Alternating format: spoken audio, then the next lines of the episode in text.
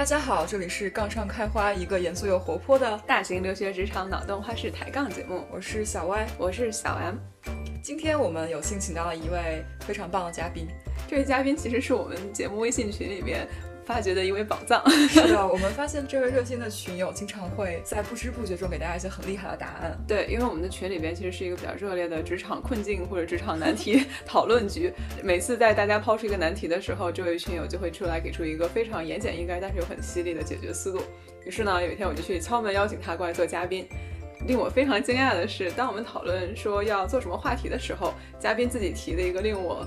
没有想到的话题，他说这个题目是职场社恐的生存手册。惊讶是因为我不会猜到他是有社恐的，因为他在群里边的发言啊，然后乐于助人，帮大家出谋划策，这些都是可以感受到他的成熟度。嗯，所以前面铺垫了很多呢，希望嘉宾先出场，自我介绍一下好了。嗨，大家好，大家可以叫我 W 姐，我是在国内读大学，然后读完之后来英国读完研究生，就一直在英国工作。目前是在等在技术公司，相当于做项目经理啊、流程设计、提升这一类的东西。厉害了！我们上星期简短的沟通了一下，嗯，令我更加惊讶，也是令我更加期待今天的话题是，其实 W 姐的工作是一个非常强调与人沟通合作，而且有很多我想象她是对软技能啊，对包括你的社交能力，其实是要求比较高的。因为它有很多是感觉是你自己的私人的人脉网络的一些经营在里边，有些，嗯，呃，所以呢，非常非常期待今天要聊到这个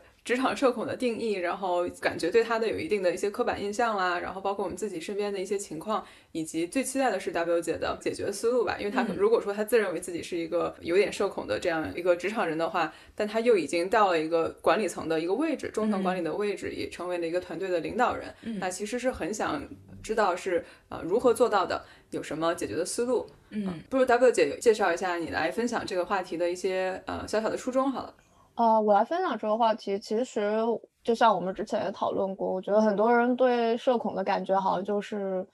就自己窝着，然后一直在自己一个人工作，也不会跟周围人交流。我觉得大多数有社恐的人不是这样的，而且如果你有的话，也不代表说你只能做。比如做研究或者是程序员这一类的工作，我想就是通过这个机会能够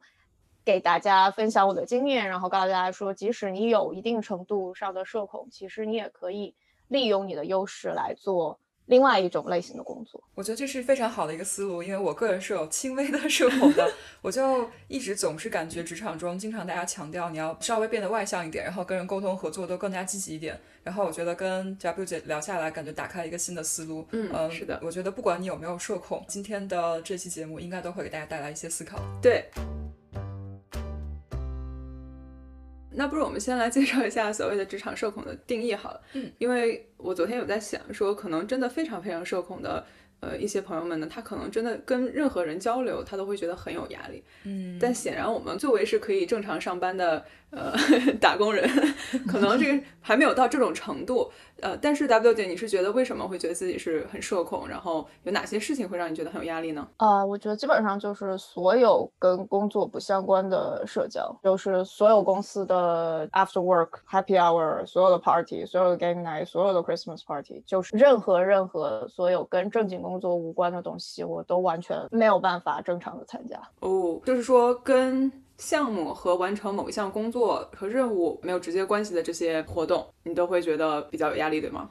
对，就需要事前做很多心理建设，然后才会去。然后去完之后，基本上去个几分钟就会开始后悔，然后就会找机会走。听起来很熟悉，听起来也很熟悉。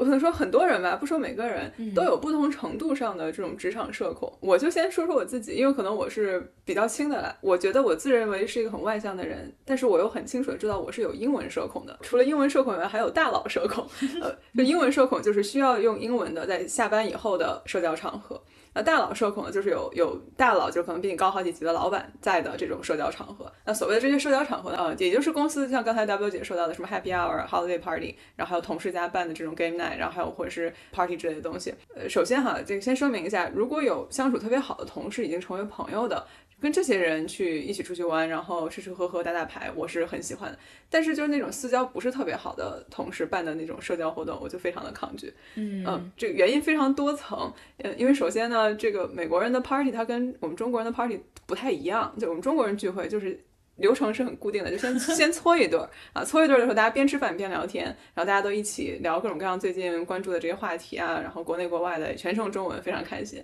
然后之后再玩一玩桌游嘛，什么狼人杀、三国杀、阿瓦隆也都可以。但美国人的聚会他就很不一样，他首先就没有搓一顿儿这个过程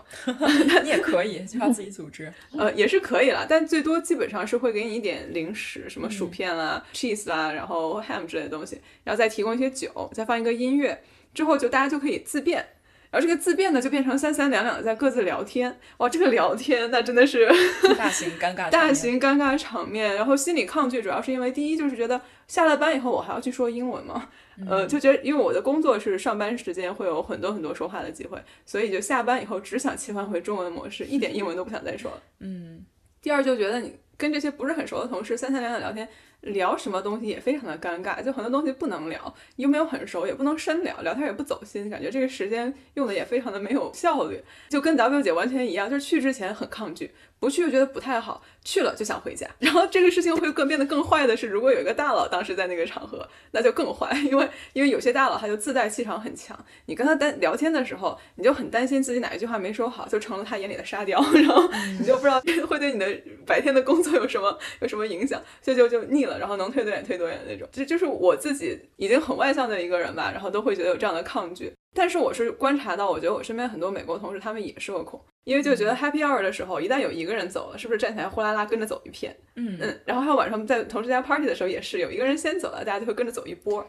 我觉得大家都会不好意思吧，可能有的人会有自己的事情，或者他也没有特别 enjoy，但是又想要礼貌一点，不想作为第一个撤的人。一旦有人说了，那就一呼百应，大家都走了。那呃，Y 姐，你觉得你有没有社恐？我有呀，我就是一个挺社恐的人。昨天晚上刚刚看了一个脱口秀还是什么，讨论到手机恐惧。嗯，哪怕电话是最方便的，也不愿意接电话，也不愿意打电话，包括开会等等，就你可能会通过 email、发短信、发 Slack 等等方式跟别人聊天。我觉得我最厉害的是刚来公司不久的时候，会非常抗拒跟别人面对面或者开小会，就一对一的那种。对对对，如果熟了我肯定不会抗拒，就是那种我认识你，但是我们俩可能见过面，然后我要去找你要点东西，我就会本能的抗拒这种事情。就更不要说 Happy Hour 和那种大型的 Holiday Party 等等，就是那种三三两两的时候，我可能整个晚上都会跟我认识并且相处比较舒服的一些人，就是一直在一起 hang out，并不会像很外向的人一样，就叫什么，反正就是 work the entire floor 之类的，就是一个一个聊过去。什么交际花？我去了之后吃完抽完奖，我就觉得 OK。我今天晚上的目的已经结束了。我是自认比较内向，相对内向，并且有点社恐的。但是我想说的是，包括跟 W 姐聊下来，我的感觉是我现在练就了，就是为了工作，我可以换上另外一种状态，我可以强行把这个会议或者这个场合支撑过去。但是我整个人内心是非常 exhausted，嗯感觉没有能力了。Same here。W 姐，你觉得这些是嗯，你也是差不多的心情吗？我觉得我可能相对会更严重一点。就我即使跟很熟的好朋友，比如说我的我的发小的初高中同学啊什么的，我都尽量只能做一对一，就我没有办法约一帮人出来。然后如果是比如说开会的话，约三十分钟，我会就事论事，开始就开始讲事，讲完事就搞定。所以我的会经常就是啊，给你二十分钟，就是你可以随便干什么事情，因为已经结束了。我会把比如说运动私教的时间定在 Happy Hour 的时候，这样就有理由可以完全不参加。哦，厉害了！然。后比如说像 Christmas party 的时候去了，吃完东西了，我就会自己躲在洗手间里躲半个小时，然后就说啊，有人找我有事，拜拜了，然后就走了。哇，这个真的是炖的很彻底了，对，感觉有预谋、有有组织、有预谋的对 在躲。对，因为感觉你把故事想的很很明确，然后嗯，也不是让别人觉得你很 awkward，而是听起来是啊，我真的很想留在这儿跟你们一起玩，但是我有其他的事情。啊对，然后就这种同事家的这种呃邀请你去吃饭什么的这种，完全就不会去参加，就不会让自己置于这种尴尬的场合。呃，那你是会直接拒绝呢，还是先应承下来，最后临时了再割一下？看情况，一般是就是五次里面会有一次说答应下来，然后到临时的时候再说啊不好意思，突然没有想起来有事，然后就是没有办法去。哦，感觉学到了学到了，学到了。的确是不想去，但是刚才也说了，就我跟歪姐可能都是主观上很抗拒，但是最后会逼着自己去的这种。嗯，然后去的之前需要给自己做很多的心理建设，就是那种恨不得出门前要大喊三遍“我就是演员”。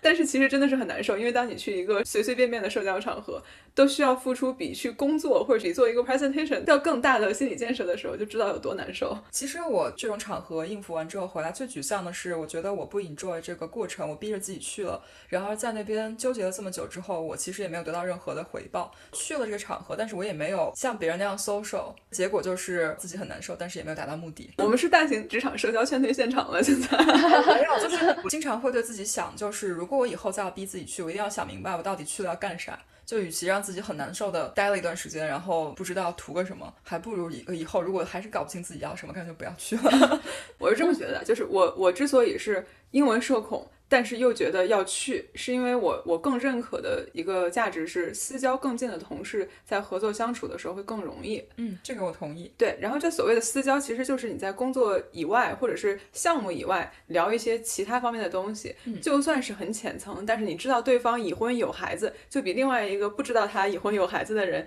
对了解他更多了一点。然后这样的话，你们两个可能就聊天的时候会更有这个同理心，你就可以比较 casual 的带过啊，你的小朋友最近怎么样呀？这个最近在家里面是比较 crazy 啊，然后什么什么的，就这样就一两句话可以把你们的关系拉得比其他人稍微近那么一丢丢。嗯，所以我是认同这种同事间的社交带来的价值和意义的。嗯，所以我主观抗拒，但是会去。我们这边呢，其实也跟大家就是澄清一下，就我们的立场是，如果这种社交对你来说。原本就没有什么负担，你本来就很享受，对你来说也没有什么压力，那当然是去对你来说是好的事情，你可以交朋友，也是可以放松的，然后又又是一举多得。但是如果这件事情对你真的很有压力的话，那我们今天 W 姐可能会提供一套思路，也是鼓励大家能有自己的一些解决方法。嗯。那我们前面铺垫了很多哈，呃，其实有点想采访 W 姐的是，呃，你你觉得自己既然自认是一个比较职场社恐的人的话，你有没有觉得这种社恐有给你带来职业上的哪些瓶颈，或者是呃哪些缺点？我觉得其实缺点还是蛮明显的，就比如像你刚刚说的这种，首要的就是。呃，很多时候其实这种社交场合是大家讨论一些公司的一些八卦或者是一些信息的交流的一些场合。那你不参加这种场合，你可能就会完全不知道这些信息，就不只是个人私下的这个人是不是有孩子，是不是结婚了的这种信息，还有就是你的公司可能有什么特殊情况的一些信息。嗯，就这种信息你可能是迟知道的，然后这有的时候对你的工作。是会产生影响的。其次就是说，在到了一定程度之后，因为别人可能对你不熟，或者是没有办法看到你，然后在一些你准备要升职，或者是你准备要接一些任务的时候，知道你的人或者为你说话的人会更少。你想要跳槽的话，因为跟同事不熟，可能也不会不不好意思跟他说说哦，你那边的公司怎么样，然后有没有就是工作机会啊这个。但是我想问，就是我们还是会去跟别人正常的交流工作，而且可能这个时间用的更加有效率了一点。嗯，这还不够让别人看到我们、了解我们、知道我们的专业实力吗？所以才会有一系列的方式来用另外的角度来证明说你是有实力。但是就像你说的，你跟呃同事更多的交流，然后你知道他比如说私下的一些情况，他也知道你私。下列的情况，你们关系更好。那在一些特殊的场合，可说可不说的情况下，这个人就更有可能说，而不会选择说，嗯，还好，就我知道这个人就这样子。而且很多时候做一些工作的话，你做了什么东西，可能你的直系上司是知道的，但是可能很多其他的人是不是很清楚的。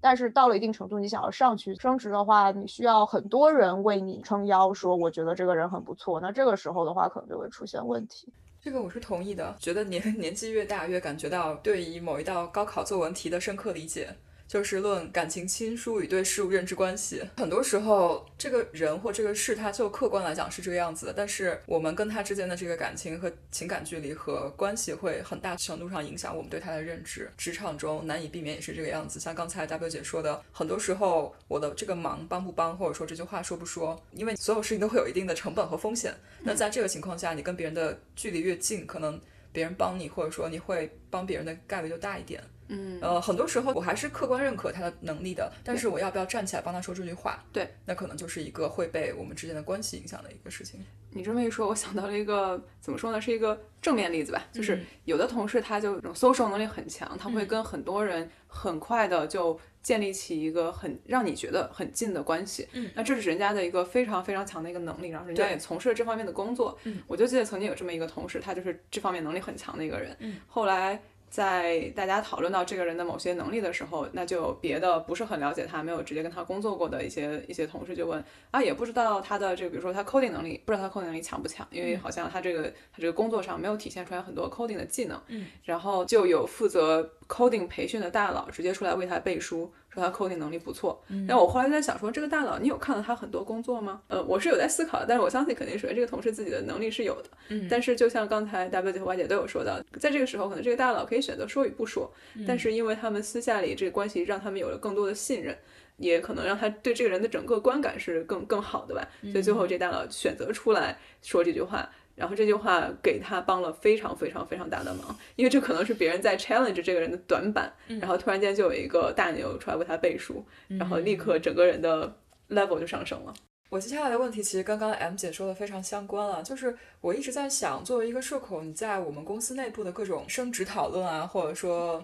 performance management，就是业绩考核上有嗯到底有没有会吃亏的情况？呃，我这里说一个 data point，就是我觉得我们公司 overall 会偏爱。比较外向、相对比较 aggressive 的对 同事的这种性格，那如果作为一个社恐，其实你在这个方面，就他找的这种性格跟我是相对不太 match 的。那这种情况下，作为一个相对内向或有轻微社恐的人，会在这个情况下有点吃亏吧？应该说，我觉得说，就你如果说不吃亏的话，这是肯定不可能的。就我们刚刚也说了很多的，就是社恐的缺点，其实很重要的一点就是吃亏在这个地方。不可否认，我觉得西方职场更多情况下还是比较倾向于更会 social 或者说更外向的一个人。我觉得可能甚至不只是西方职场，我觉得中国亚洲的职场其实也更喜欢能够。在谦虚的同时，然后能够稍微说一下，喜比较喜欢说自己的成果啊这一类的人。所以不管怎么样，如果你选择了避免所有你觉得说社恐的这个场合的话，那必然会有这方面的一个缺陷。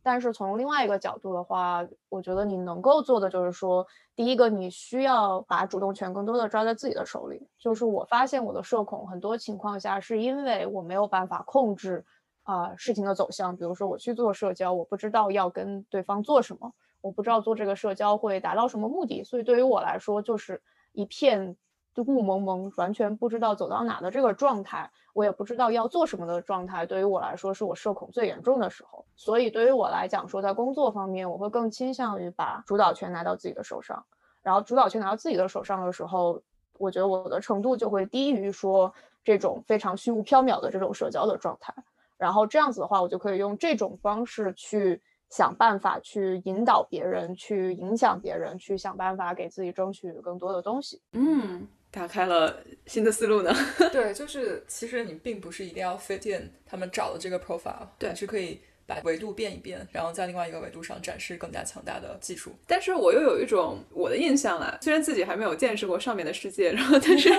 但是我我总觉得很多大佬他的工作中很大的一部分其实就是在 social，嗯，可能中层管理还不是很明显，因为中层你就是饼画的大了一点的打工人，然后嗯但是可能成了公司的这个高层啊，什么 E 开头的这些层了，就已经不太一样了。我感觉他们很多时候就是。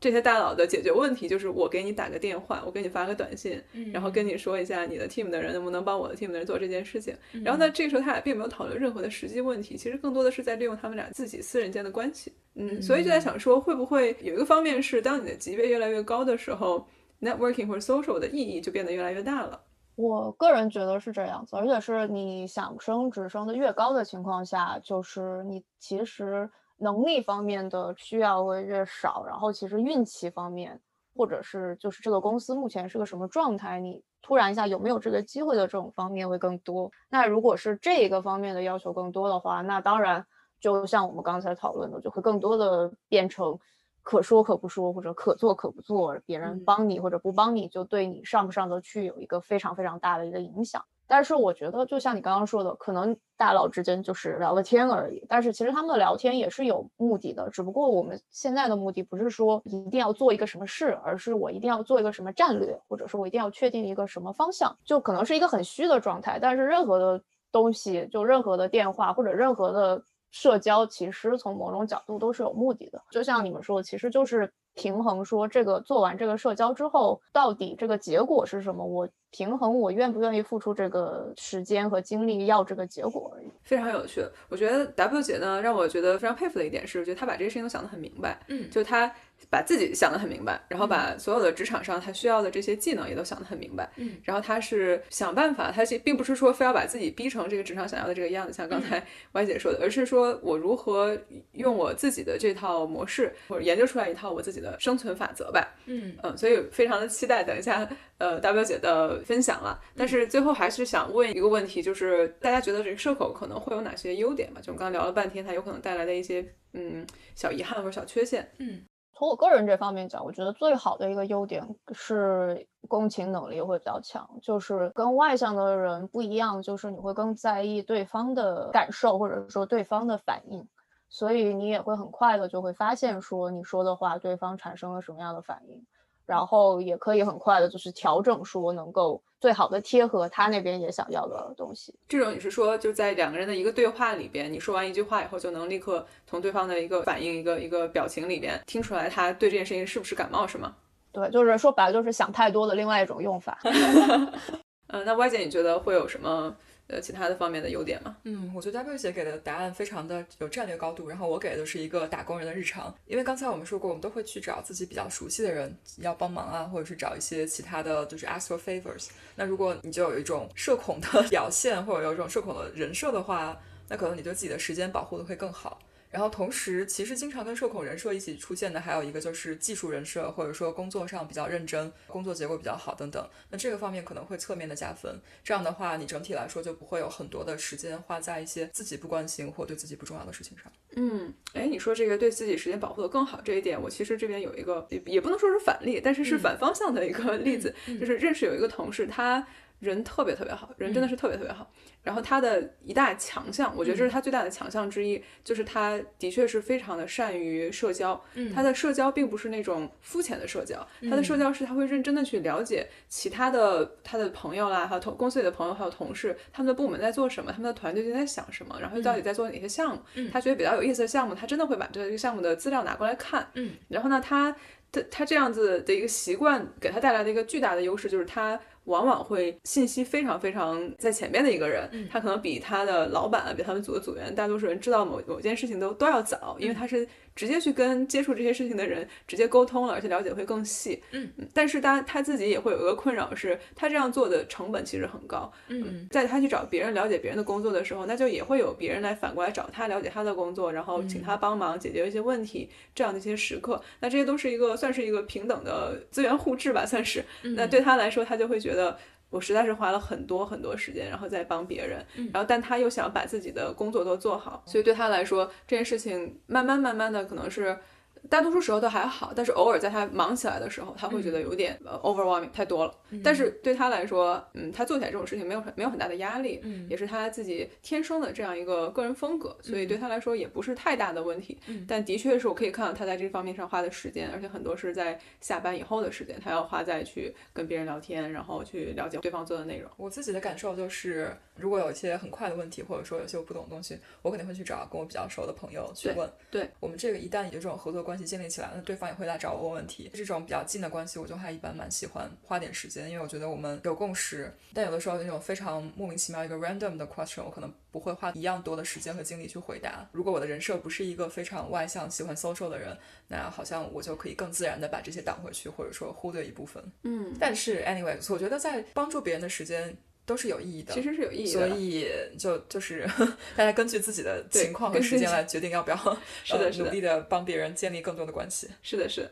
那接下来可能要进入今天的重点环节，就是很想听一下，呃，应该说是大飞姐自己的这一套，既可以维护自己的社交舒适程度，嗯嗯，也可以在公司里边胜任很需要这种人际交往的管理岗位的一套解决理念。嗯，大表姐可不可以分享一下？我觉得对于我来讲，其实最简单的方式就是立人设。说白了，就是给别人一种你不参加社交就一定是因为其他的事情，而不是你不想参加。然后你有这种类型的人设之后，再加上你同时专业程度强，然后你也会帮助人的这么一个状态合起来，大家会觉得说你可能是一个更有原则性的人。就从另外一个角度，也就会对自己的时间保护得更好，因为别人也知道说你是一个有原则、有底线，然后你的专业能力强，但你不会随便去帮助别人，你也不会随便去影响别人。这样的话，别人也会以同样的态度去对待你。其实很大的程度上是一种立人设的状态，然后这个立人设其实对于我来讲就是。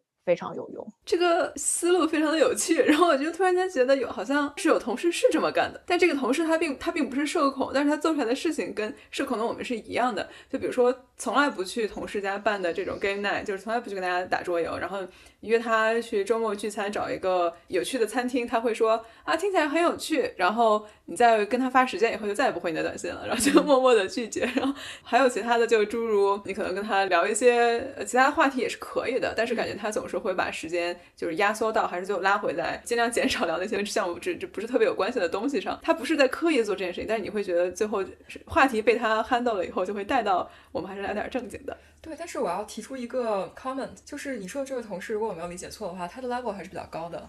就是他很自然的可以做这件事情。可是他从以前好像就是这样子的人呀，我觉得，哦我觉得大家对他就是他是有立立起来这个人设的，就是刚才 W 姐描述的这种人设，就是他不跟你 social。他他不是社恐，他只是有别的事情，嗯然后他可能还有一个 一个人设，就是这听起来有点奇怪，但是在不是一个贬义的一个人设，但是是一个大家认可他实力的情况下立起来一个人设，是他不跟我们 social，是因为这个时间花在跟我们 social 这件事情上，不如他花在别的事情上更有意义。就是哦对，你看这个其实就是一个叫贝姐说的人设。现在想一下，这不一定是他真实这么想的，对他也不一定真的不社恐，只是他做出来所有事情让你感觉他是不愿意花时间，所以才不跟大家 social。哦，可能是他有更重要、更有意义的事情。对对对，就是这种感觉。哦，可是他工作上又真的是强到了，让你觉得啊，就算你不跟我 social，我也要上赶着想要从从你这儿得到任何一点点点拨，这样子。嗯，嗯所以感觉就是一个完美的，加贝姐说的人设，就是专业性很强。对，然后呢，给人的感觉是我不是不能，而是我可能有更重要的事情要做。对，嗯我觉得是这样的。感觉这是一个非常成功的例子。也许只是我们没有跟 W 姐一起工作，我觉得 W 姐是哦工作人设应该也是这样子。是，哦，那就必须要采访一下 W 姐，觉得就是如果要想要立起这样的人设，到底要怎么操作呢？最基本的肯定是你确实专业得有一定的程度，不一定是说你要是你们公司最好的那那几个，但是你一定要达到一定程度。如果我们说的话，你至少出来的活儿要是一种中等偏上，甚至在上层的一个状态。嗯，这个是一个最基本的。你要是想要放弃，就是说不做社恐能够带给你的这些优势的话，那你就一定要补在其他的地方嘛，对吧？不是说最强，但一定要强到一定程度才可以玩这个。其实这个道理很明确，就是如果你想大家都有长板有短板，如果我有一个短板，那我其他地方一定要足够长，才能 也是跟别人也是 compete。啊，这好像也是我们之前有说过的这个职场木桶理论，就是职场能把你跟别人区分开的，那不是你最短的那根板，是你最长的那根板。我觉得都要看程度，最短和最长都没有差很多，可能没有差别。但如果你有一个特别突出或特别短，可能都会 特别明显。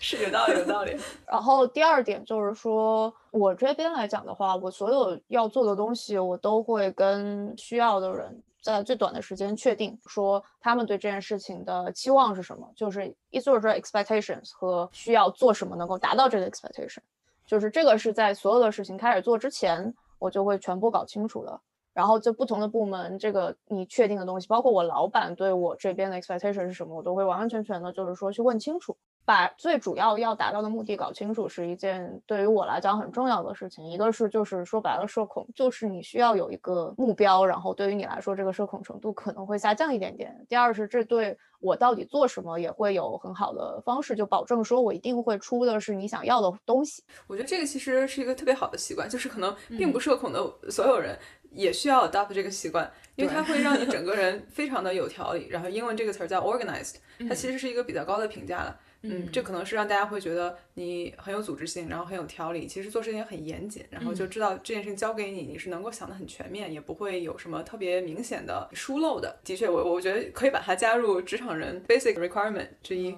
然后我想加一个 comment，就是我非常同意 W 姐说的，这些东西都很重要，一定要提前搞明白。呃，可能对于比较外向或者说没有社恐的同事来说，他可能经因为经常会跟大家 pull up 或者是聊天，那可能在一些不是那么重要的场合，或者说跟大家聊天的时候，这些东西就顺便一起聊到了。但是对于社恐的我们来说，可能你需要事先非常非常带着目的性的把这些全都搞清楚，因为可能我们不会去做一些非常随意的沟通，你可能在每天随意聊两句的时候就。顺便 catch up 一下，然后讲一讲，要有很多的信息量可以呃随时做改正。那如果是这样的话，我们还是 提前把所有东西都规划好。然后，在我这边，我其实工作最常用的一个句子，其实是我来重复一遍，你看我理解的对不对？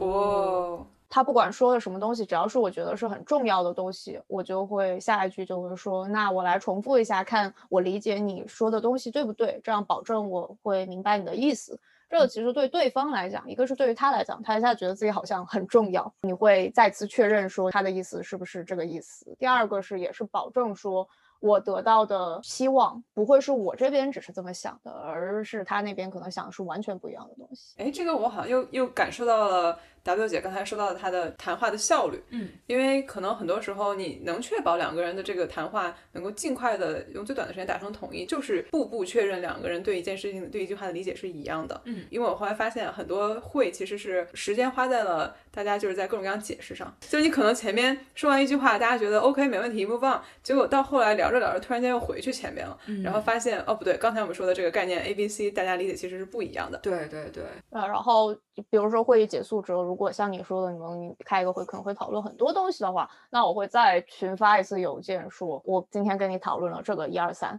然后我们现在下面要做三四五。然后这个我们下面一个会什么时候开？然后当然这是做项目啊，这些可能会必要的一些流程。但是对于我来说，我会尽量保证，就基本上所有类似的东西，我都会有这么一个东西。一个是发 email，对于我们这种社恐来说要更容易一点，比起跟他们就是说口头确认。然后第二个也是说，你也是留下一个证据嘛。如果对方后面说你做这个东西不是我要的东西，你你有一个证据可以回说，可是我已经告诉你我要做这个，你没有回说不是这个东西。哦，我觉得这条也是职场人必备生存法则。前面。节目里面其实提到了好多次，就是你留文字记录是很多时候保护自己，然后避免扯皮。呃，还有包括扯皮的时候甩出一个 大杀器的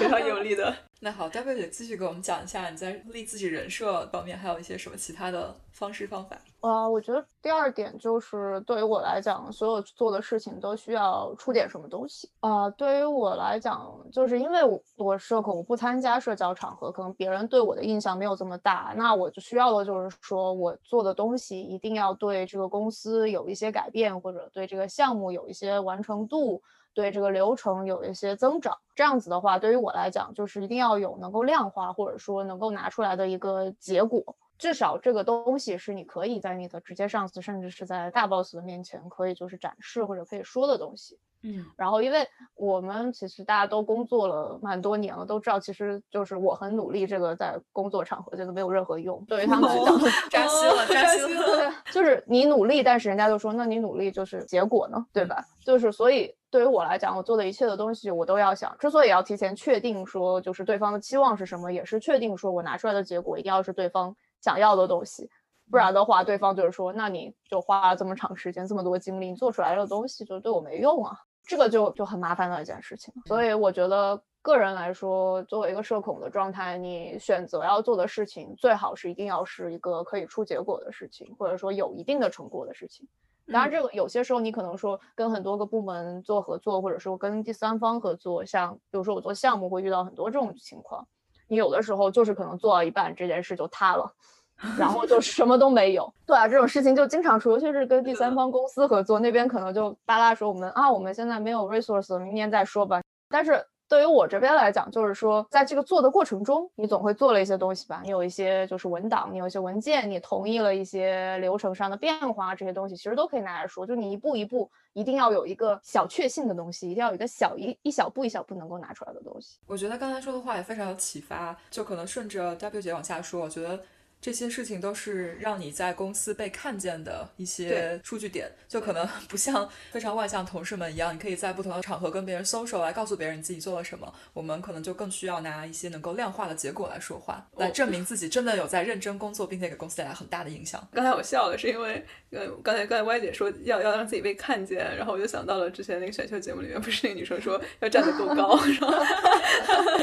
站得足够高，要站足够高才能被看见。但我觉得这道理其实就是这样的，就是你要用结果把自己堆起来，嗯。嗯，这样你的结果能把自己抬高了，然后别人自然是会看到你的，嗯。嗯。那其实我还从刚才 W 姐的分享里面听出来另外一层意思，就是你的判断力要够强。嗯。这你做这件事情之前，这个事情到底有什么样的结果，有有多大的意义，对公司来说有多么的重要，都是提前要判断的。当然不是说让大家去挑肥拣瘦，只做最商业的东西，嗯。但是要避免把自己的时间花在了这种不是很有意义的任务和工作上。嗯嗯，这样才能保证我们的时间用的更加的高效。嗯，有道理。W 姐，请继续分享。然后下一个，我觉得就是主要是跟自己的直接老板。我觉得可能很多人会把老板当成一个自己的上层，可能跟老板交流的时候都是一种汇报的态度。我觉得你需要把老板当成一个小助手，这我们这这个膨胀了吧？这么这么大胆了吗？就是对于我来讲，我很多时候做一些东西的时候，我会很直接的跟老板要帮助，然后会很直接的跟老板说，我这个项目这个事情很重要，我需要你帮我递上去给大佬，我需要你很快的跟你的老板去说这件事情，或者我觉得这个很重要，然后你觉得呢这一类的事情，然后。对于我来讲，就是老板不只是我的老板，他还是我的一个就是助手的一个状态，把我想做的东西包装成一个对于我的老板同时也很重要，甚至说可以他可以把这个东西拿着去给他的老板，然后去邀功也好，去要那个资源也好的这么一个东西。这样子的话，对于他来说，他就是我要做的东西的一部分，然后他也更容易替我去跟各种大佬去跟各种人去交涉。然后，如果我再次跟他要帮助的时候的话，他甚至会主动的去帮我，然后去想办法去推进这件事情。我觉得这个操作也很高级。呃，其实最早注意到 W 姐就是在群里面热火朝天的讨论各种各样跟老板相关的事的东西的时候，我就发现，呃，W 姐的操作总是很犀利，然后她见解总是很独到。听下来的话，又又联系到刚才说的前呃前两条的话，其实这条给我的感觉是用老板来让自己站得更高。对，让自己就更能被看到，站在巨人的肩膀上。哎，对的呢，就让巨人成为你的你的小助手，然后因为 W 姐的操作其实拨开这个表层啊，内核是让自己的工作已经上升到不仅是他老板认识到它的重要性，而是让老板的老板，可能甚至老板的身边的更多的大佬和其他的人都来看到这个这份工作的重要性。而且 W 姐会把它包装成一个呃成品，是一个包装好的产品。嗯，老板拿着以后，他可以呃加上自己的名字，然后这这个东西就成为了两个人的。共同的智慧结晶。对，而且就你就这么想嘛，老板把这个递上去了，就是老板是不会干这个事儿的，这个事儿最后还是你来干的，所以就是他也没有办法完完全全的丢下你，你要把这件事情大体上的这个战略性的东西给他，而实际上做事还是你。这样子的话，就是说他也没有办法完全丢下你，因为他不可能丢下你拿这件事情自己去做。非常有趣，非常有道理。那在我们让老板成为我们的小助手以后呢，W 姐觉得我们还需要做点什么呢？呃，然后就是跟老板的沟通上面，你需要自己提前计划好。比如说，像我跟老板开 one to one 的时候，我自己会提前写一个，我今天跟老板要讨论一二三这三件事情。跟他开会的时候，我就会直接说，我今天有几件事情，我要跟你这边，比如说要一些意见，要一下帮助，或者问一下你那边的一些情况什么的。自己会把握好跟老板交流的时候的一些进度，和让老板随时知道我这边的进度。而不会说把主控权放在老板那边，说老板想跟我聊什么，我要先把我想要跟老板沟通的东西计划好，然后说完，然后老板那边有确实的回回应，或者至少会说哦，我会去查一下或者问一下，再告诉你说回应之后，我才会说那老板现在有什么要跟我讨论的地方，或者有没有什么东西需要跟我说，这个是可能在我这边是比较重要的一点。社恐嘛，不想跟人家做就是 chit chat 我想说，这个跟之前，嗯，我们在如何 manage up 这这期里面也说过，就是任何跟你的老板或者大老板的对话谈话，都应该是我们精心计划过的。是的呢，嗯，呃，然后可能下一步就跟我们刚刚说的差不多，说你要提出来任何事情，或者你要做事之前，你自己最好先写一遍。或者说你先过一遍。这个第一点当然是就像我们说的，在任何开会或者说见人之前，你自己先有一个概念，说我要做的事情，然后把主动权抓在自己手上。对于我本人来讲，就是这个社恐程度会降低很多，因为我会觉得说，好像我是主控这个场子的这么一个人，所以你的注意力会更注重在就是说控制这个场子的状态，然后就会更少于去思考说我到底在这里干嘛，然后我拿我做这个东西有什么用，我能不能走这这这种类型无用的这些思考上。然后另外一点也是，就是像我们刚刚说的，如果你先写了一遍我要做这个项目的话，你就可以顺下来。这个项目我为什么做？这个项目我想要出什么东西？这个项目我需要什么样的人？这个项目为什么要我？就这个东西你自己写了一遍之后，顺了一遍之后，你就知道怎么样去跟老板或者甚至大老板去说。嗯，然后怎么样？像我们刚刚说的，这个东西他看到看完之后就觉得只有你最合适去做。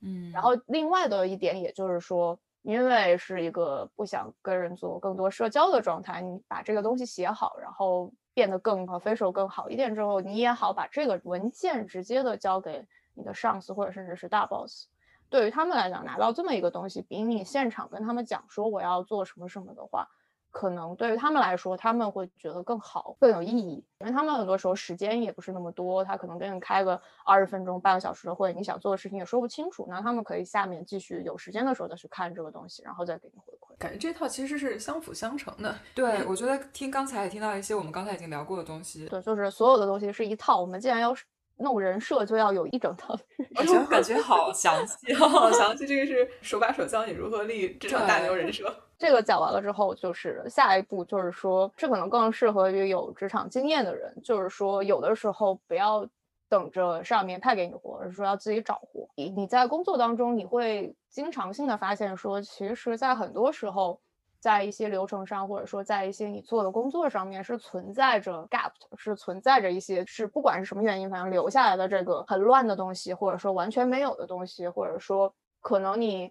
观察了说你这个公司想要走的方向，你觉得说，哎，其实可能有另外一个方向，也可以去试试看呀。这种东西，其实你工作了几年之后，你在一个公司待了一段时间，比如半个月、一年之后，你会很容易发现会有这些东西。嗯，可能只是很小的东西，但是对于你来说，如果你有足够的时间，这些小东西就是你自己找活的方面。嗯，这应该是刚才大表姐提到的这个把老板变成自己小助手这方面的一个算是先决条件。就如果你整只等着老板来给你派活的话，那你永远是给老板打工的。只只有当你主动提出了新的想法，是看到了别人没有看到的机遇，才有可能让老板成为你的助理。对，而且到了一定级别之后，你必须要有这样的经验和这样类型的事，你才能上得去。就是要学会给自己挖新的坑，不能只是。填别人不是挖坑，为自己铺新的路。好好，不要挖坑，不要挖坑。就是如果你能做，就是铺路；如果你不能做，就是挖坑。是的，也也是要掂量一下自己的这个金刚钻，是不是？对，清楚自己的能力，直接说了“挖坑”两个字。对，但是我个人是完全不建议，就是刚刚开始工作，可能一年或者甚至两年的人去试着这个东西的，因为我觉得。这个经验是我真的工作可能四五年之后，我才发现说会有真的这个方面会有发现很明显的，而且确实这个东西能为我的公司有一些进度，或者说有一些那个升职的一个必要的。我觉得说在我最开始工作的时候，做的底层螺丝钉般的工作的时候，你发现的东西其实真的没有啥用，或者即使有用，也不值得这个公司去。耗费资源去弄，它可能空在那里，就是因为它它就没有必要去修。对，而且有的时候公司总有那种项目，就是好多人做了好几遍了，然后呢，每一遍都有些新的问题，所以就是继续不做。你在公司待的时间够久，可能才能知道这个整个故事，否则就是一来发现，哎，这东西怎么没有人做呢？然后时间久了就会知道原来背后的原因。对。这条非常重要的先决条件，我一定要举双手双脚赞成一下。呃，因为我是觉得大家很多时候你提出来的想法是被你当时的视野所局限的。嗯，就当你的还是螺丝钉的时候，你看到的只有你这一个零部件。嗯，然后在这一个零部件上可以做的事情其实非常的有限。然后那大佬们看到的都是整台机器的问题。那你跟他说，我现在这有一个零部件有个特别大的问题，大佬可能觉得 no no no，我们现在要做电动车了，不要再跟我讲这个油油汽车上面的哪些问题，对吧？然后所以。的确是前几年的时候吧，还是呃攒一攒自己的知识储备，然后这个这个硬通货、硬硬实力的这些东西，呃，以后等到你升上去，当你的事业自然而然的达到了一定高度以后，的确是你能看到更多大家看不到的问题。嗯，最后一点，我觉得就是我说的要求帮助，但是我觉得不只是跟就是老板这一边，我之所以喜欢要求帮助，而且我觉得我鼓励所有人去要求帮助，当然不能说什么东西你自己先没查就去要求帮助，而是说就是。你尽量的去在需要别人的时候，不要觉得说就好丢脸，而是去要求更多的去要求别人的帮助，你的老板的帮助，或者其他部门同事的一些帮助，或者是你自己同事的帮助。因为从心理学的角度来看，就是有一个理论就叫 one foot in the door。你如果已经更容易帮助你的人，是以前曾经已经帮助过你的人。如果他抛秃了一只羊毛的故事吗？是，就是说他如果以前曾经帮助过你，如果下一次再找他去帮忙什么的话，他其实反而是更有可能答应的。嗯，甚至说他如果你跟他要求了帮助，他如果没有答应你。你下一次可能或者是当时要求一个更次一级的帮助的话，他可能就同意了。我觉得会有一个极限吧，就有的时候你会心情比较好的时候，你很愿意花时间帮人，然后但有的时候真的自己很忙，就会觉得我已经帮了你四次了，我这次稍微不帮，下次再帮应该也没有问题吧，就会有这种状况。但是我非常同意 W 姐说的，就我觉得我作为新人的时候，有的时候会很害怕要求帮助，因为。呃，公司在强调你的新人的主观能动性，要求强调你自己的 problem solving，强调你呃个人的能力。但是后来会发现很多事情上你自己不要有太大心理负担，你去问帮助之后，你能靠别人把问题解决掉，也是你自己 problem solving 的一部分。对对对对对。但是我非常同意 W 姐刚说另外一点，就是你自己要先。去做一点 research，再去问别人，是因为我觉得这个也是可能对于新人非常重要一点，就是不要浪费太多别人的时间。你要保证你在要求帮助的时候是有理有据，并且是时间花在刀刃上的，别人不会觉得你连这种问题都问我。我觉得没有必要跟你耗费时间，这种就是不要把这个羊给耗秃了。然后同时，我觉得其实你也应该尽量的去帮助别人。对于我来讲，因为平时跟同事或者是跟其他部门的人就没有这种 social，我自己也避掉了这种就是 social 的这种场合，所以的话，在他们会要求什么事情的时候，尽量提供更多一点的帮助或者问更多一点的话。当然是在你本人目前不是特别忙的情况下，嗯，这样子对于他们来讲也是一个让他们对你有印象的一个方式，嗯，而且一定是好印象，因为社交的时候可能只是一个哦，这个人是谁谁谁。然后他他结婚了有小孩的印象，但是如果是你帮助了他之后的印象，那就是一个好人谁谁谁，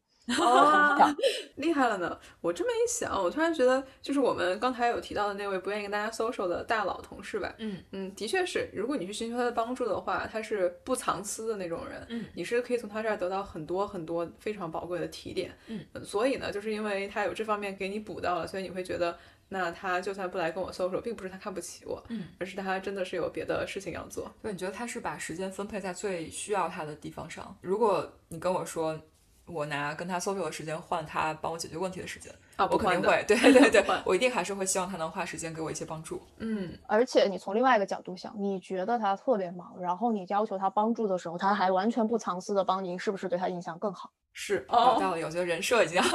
人设立起来了，嗯，对。然后，所以我觉得说是在一定程度上，如果你有这个就是时间有这个精力的话，做更多一点的帮助，就更额外一个 step 的一点帮助，不是说人家问问题就回答问题，而是去更多的问一下。另外一个好处是，你在多问。其他部门的一些问题的情况下，也许你就发现了你们两个部门之间的 gap，就是你就可能找到活了。感觉 W 的这个体系都是相辅相成的，相辅相成，相辅相成。人设确实做的很精细了，是对，然后这就是一个系列，就是把自己人设立起来的一个方式，太高级了。我觉得，呃，其实我很想说的是，我觉得 W 姐是在自谦了，然后她是好像说这套是不得已而立的人设，但真的听下来，很多真的是非常优秀的职场教科书，就是如何把自己培养成为一个有 leadership potential 的一个人，嗯的这样一个人设，其实听下来，它并不是一个反社恐人设，然后主要是把自己成为，就算我不去。去跟大家 social，就算我不去做那些额外的一些嘻嘻哈哈的这些事情，我依然可以让大家认为我是一个可以能够带好团队的一个人。嗯，我非常同意 M 姐说的，就是在社恐这个事情上，我觉得我的解决思路之前一直是我要反社恐，但是今天 W 姐打开一个新的 dimension，意思就是你其实并不需要。把反社恐这个事情解决掉。对其实你可以完全就是超脱社恐、反社恐这个 level 而到下一级，嗯就是这个问题对我来说不是问题，我要解决的是我如何到下一个更高的位置上去，如何向大家证明我有这些能力。而且今天的这一系列的操作，就算不是社恐的我，我觉得以后也要学起来，然后想、嗯想办法要靠近一下这样的一些非常优秀的一些职场习惯和职场表现。嗯嗯，对，也让自己的人设立的这个更更稳一点。那我们今天聊了这么多，要不要 W 给大家画一下重点吧？如果我们只能用很短的呃几句话来总结一下你的这套体系，你会怎么总结它呢？呃，我的总结的方面就是说，啊、对于新人来说，要仔细的看自己目前被派的活；对于非新人来说，就要尽量看能不能从自己做的工作中找新活。在发现新活的之前和总结自己现有的活的同前，无论做任何的事情，尽量都自己先写一遍、过一遍，然后总结好、计划好自己要跟对方沟通的事情。在一切的会议或者说一切的邮件之前，尽量提前计划，然后确定对方对这件事情的期望是什么和达到这个期望自己要做的事情。最好是有以邮件的方式，然后接收到对方同时的确认，然后保证说自己对对方期望的理解是正确的。嗯然后在这个过程中，要经常的跟老板和就是各种的双方或者三方或者任何一方之间保持沟通。嗯做的事情最好的话都是要有结果，有可以量化或者说可以拿出来的东西。嗯然后不要说害怕寻找帮助，嗯，以前帮助过你的人，将来会更有可能再次帮助。非常好，非常厉害，非常厉害。我还是要再次就是重申一下，我觉得 W 姐的分享非常非常的对我有启发，因为我也是一个有轻微社恐的人。她对我最大的启发是我之前解决方法只是想要把我的社恐解决掉，但是逼自己实去是吗？对，就是逼自己把这个问题解决，但其实我不需要。我觉得今听完今天的讨论之后，我觉得我升华了，我应该 把自己的精力用在其他事情上，而不是跟社恐这个属性死磕。那它其实并不是一个真的会影响到我工作能力和表现的事情，我有办法把它绕过这个问题，只要通过更其他的能力和成果的展示。我其实没有必要去纠结这个事情，就可能它会，嗯，在某些程度和某些岗位上会对你的工作难度变大一点，但是并不是不能克服的。我嗯，觉得你也可以这么思考，因为社恐这个属性对于我来讲，就如果被强迫去 social 或者说去社交，对于我来讲是耗费精力，甚至说会产生厌恶的事情。嗯所以这样的话，同时，当然，如果我对这个社交产生厌恶，那也会对我社交的人和事情和这个公司产生不爽的感觉。嗯那我避免了这种会让我产生不爽的社交的话，那我对这个公司也会以一种更开放和更好的一个状态去做这件事情。不错。有道理。对，的确是，如果我觉得这个公司就是你不去跟大家 social，你就活不下去的这样一个状态的话，嗯，可能不是适合我生存的丛林。但刚才 W 姐的一番话，让我为自己以后不去其他不想去的场合又有了新的理由。就是你不能强迫我去 social，然后会对我的生产力产生负面影响，对吧？我要为公司着想。真的太有趣了。但是 again，我们还是要推荐大家，如果在自己能力范围之内，还是跟大家去 social 还是有好处的。对，呃，他就喜欢吧。只是今天的 W 姐的这个不吝分享，真的是给大家提供了一一套解决方案。嗯但是应该不是唯一解，然后大家也是可以去寻找自己更加呃适合的一套解决方案吧。好像 W 姐最近其实即将有比较大的变动，是不是？啊、对，因为准备外派回国，然后帮公司建一下国内的新的团队，然后也算是一个新的测试机会吧，看这一套理论在国内的职场能不能行。哇，哇那我们一定要跟你 follow up，等你回国一段时间之后，看看这个理论在国内的体系内是不是 一样能够生效。非常非常羡慕这个能够外外派回国的机会。对，这个机会也算是就跟前面分享的这样，是自己找活找出来的。这是个什么故事？等于是在加入这个公司没多久，然后公司有一个类似就是 Shark Tank 啊这一类的机会，就是说你有机会去跟 C x R 的团队，然后去等于是 pitch 说你有什么样的想法，然后如果 C x R 这个团队觉得说这个想法有意思的话，然后可能他就会做点什么事情。进了这个团队之后，然后但那个时候其实公司已经有一些就是想在国内做一些事情的这么一个想法了。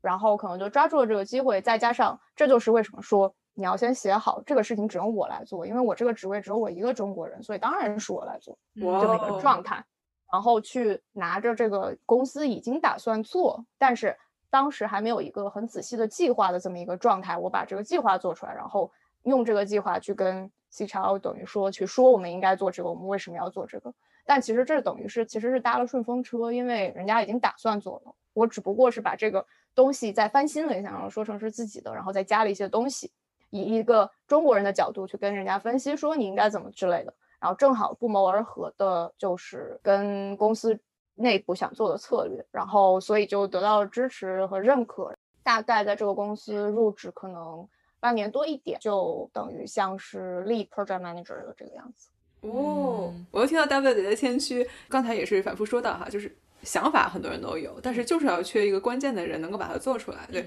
有想法的人多了去了，能把它做出来的人才是凤毛麟角。我们找的就是这样子的人。那在 W 姐举的这个例子里边，就算前任有这个想法，但是就缺了他，就是要让他来把这个事情给实现。那的确也是他呃的一个机会。比如说我们公司就完全没有考虑过去进军中国市场这件事情，然后然后所以我们可能在想有没有什么有没有什么用。然后但的确有很多其他的机会啊。然后比如说说不定改天咱们就去开展一个什么。夏威夷团队是不是咱们第一批要去开个荒？夏威夷和阿拉斯加我们都可以，都可以。好，嗯，那超级期待之后再跟 W 姐 catch up，呃，看看 W 姐在国内的生活和职场体验，呃，会有什么不一样？嗯，我们也是提前先祝你一切都顺利。感觉以你的能力和你展现出来跟我们分享的这些故事，我们相信你一定会在国内的这个新的岗位上有大展拳脚。对，没有问题。只是可能看看国内的文化，职场文化是不是跟在英国那边一样？对，可能最幸福的还是，嗯，国内的疫情控制的这么好，然后你可能对现在回国真的是一个又安全，然后生活又吃的 玩的都比较多的时候。主要回去还是为了吃。对，表示很实名羡慕，羡慕羡慕。呃，今天的聊天又是收获满满，嗯嗯，让我真的觉得备受启发。是的，是的，是的，也希望听众们能跟我们一样，就是从今天的讨论里边，把很多事情啊，虽然就算就算你可能不受控，但是把很多道理拎出来想一想，都是非常非常宝贵的前前辈的经经验教训。对，我觉得今天嘉宾姐的分享，感觉对于不管你是不是受控，其实都有很多非常非常有用的信息。对，希望大家都可以 实践一下。嗯，哎，那我们今天按照惯例来一个彩蛋问题。好，嗯，不如 W 姐跟大家分享一个有趣的小问题好了。好的，我想让大家猜一下，我最近通关的 Switch 游戏是什么？哦，厉害了，有有干的很严重啊！最近我和我和 Y 姐都在各种干游戏。啊，就干了挺严重的，干了九十个小时通关，就是所有的基本上所有的那个 side quest 这些都弄完了。它是一个 RPG，然后是 Switch 独享。感觉这个 hint 有点多，我好像大概可以猜出来是什么方向。但是，嗯，没事，我可能猜错了，因为我最近也在干一些奇怪的游戏。啊，那好，希望听众们可以跟我们互动，然后猜一下 W 姐最近完成的游戏。那欢乐的时光过得总是这么快，嗯，又到了时间说拜拜。难以相信这场分享是两个社恐。加一个 外向人设，但 但也社恐，但也轻微社恐的人之间完成的，感觉拍了这个东西没有办法说我社恐。对，这个也是我们一开始就感觉 W 姐有一些特别的经历，包括她在群里面的发言，我们完全不会猜到她是社恐。但是就像她自己说的一样，可能任何带有目的的分享和任何带有目的的互动，都会变得稍微轻松一点。像我们今天三个人欢聚一堂，也是抱着给大家分享的精神。如果是三个人随便尬聊，感觉可能。没有这么顺利吧？呃，而且我们还没有面对面对不对？对，还是相对比较安全。现在就是个网友见面，网 网友云见面。是是是，嗯，哦，非常开心，我可能呃认识 W 姐这样的朋友，是我做 Podcast 以来最开心的收获之一了。是的，是的，是的，是的，非常感谢你愿意花时间来跟我们分享你的故事，然后还有一些宝贵的经验。嗯啊，谢谢谢谢谢谢邀请我。那么在下期节目跟大家见面之前，我们祝大家的生活都能杠上开花，节节高。